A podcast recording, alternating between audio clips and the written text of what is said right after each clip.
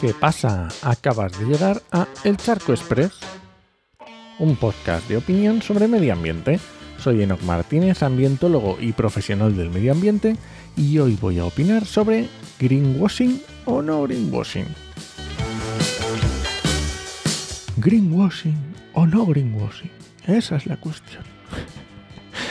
bueno, como siempre nos vamos a ese gran pozo de sabiduría que es la Wikipedia y dice al respecto del greenwashing.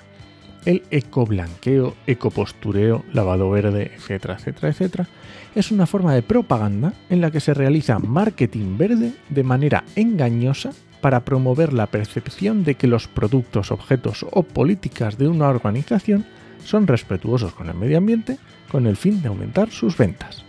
Fácil, ¿no? Bien. Seguro que tienes en la cabeza mil ejemplos de ecopostureo, en todos los ámbitos, a todo tipo de productos y de empresas. Y además hay muchos tipos diferentes, que si greenhushing, green lining, green crowding, green shifting, bueno, un montón. Y de esto hice un episodio con Pablo Baldó del podcast de RSC, que te recomiendo y que te dejo en las notas del programa. Vale, pues entonces, ¿dónde está la duda? Pues porque a veces no es tan fácil de distinguir.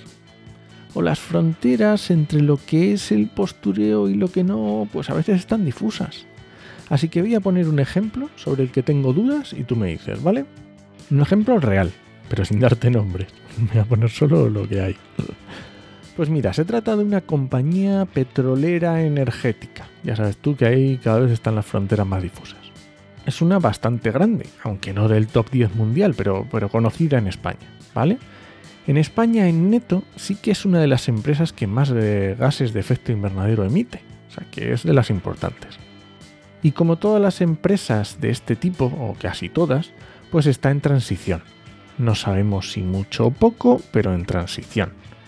Y sin soltar los negocios más contaminantes, al menos de momento. En transición hacia energías renovables, fotovoltaica, eólica, hidrógeno, etc. Bueno, estas cosas. Pues claro, esta empresa necesita empezar a comunicar su cambio. La empresa quiere que los consumidores sean conscientes de este cambio que está haciendo, de esa transición. Y que todos los que conocemos la empresa por ser una petrolera, pues empecemos a verla como será en el futuro, ¿no?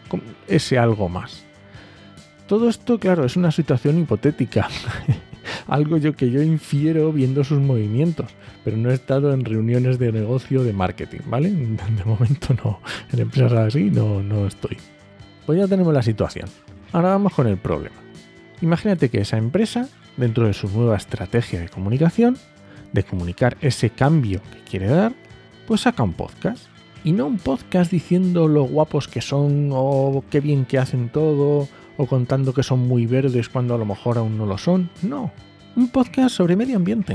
Un podcast normalito, pues con entrevistas, hablando de temas ambientales, que si lo escucha una persona interesada, sin conocimientos y sin saber que detrás está esa empresa, aunque lo dicen, ¿no? Pues puede aprender cosas interesantes sobre el medio ambiente. Al menos en principio le damos el beneficio de la duda y que no van a intentar engañar a nadie. Y aquí viene la pregunta.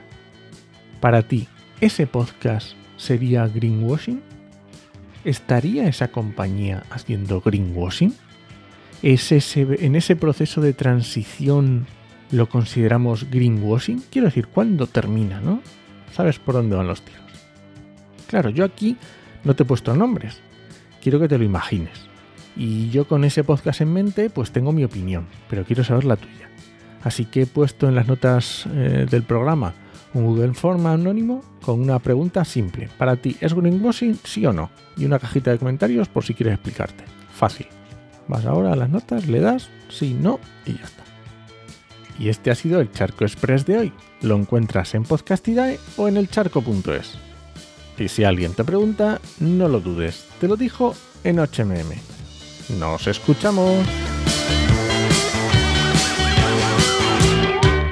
Venga, anda, que son 30 segundos. Y así sé que estás ahí escuchando.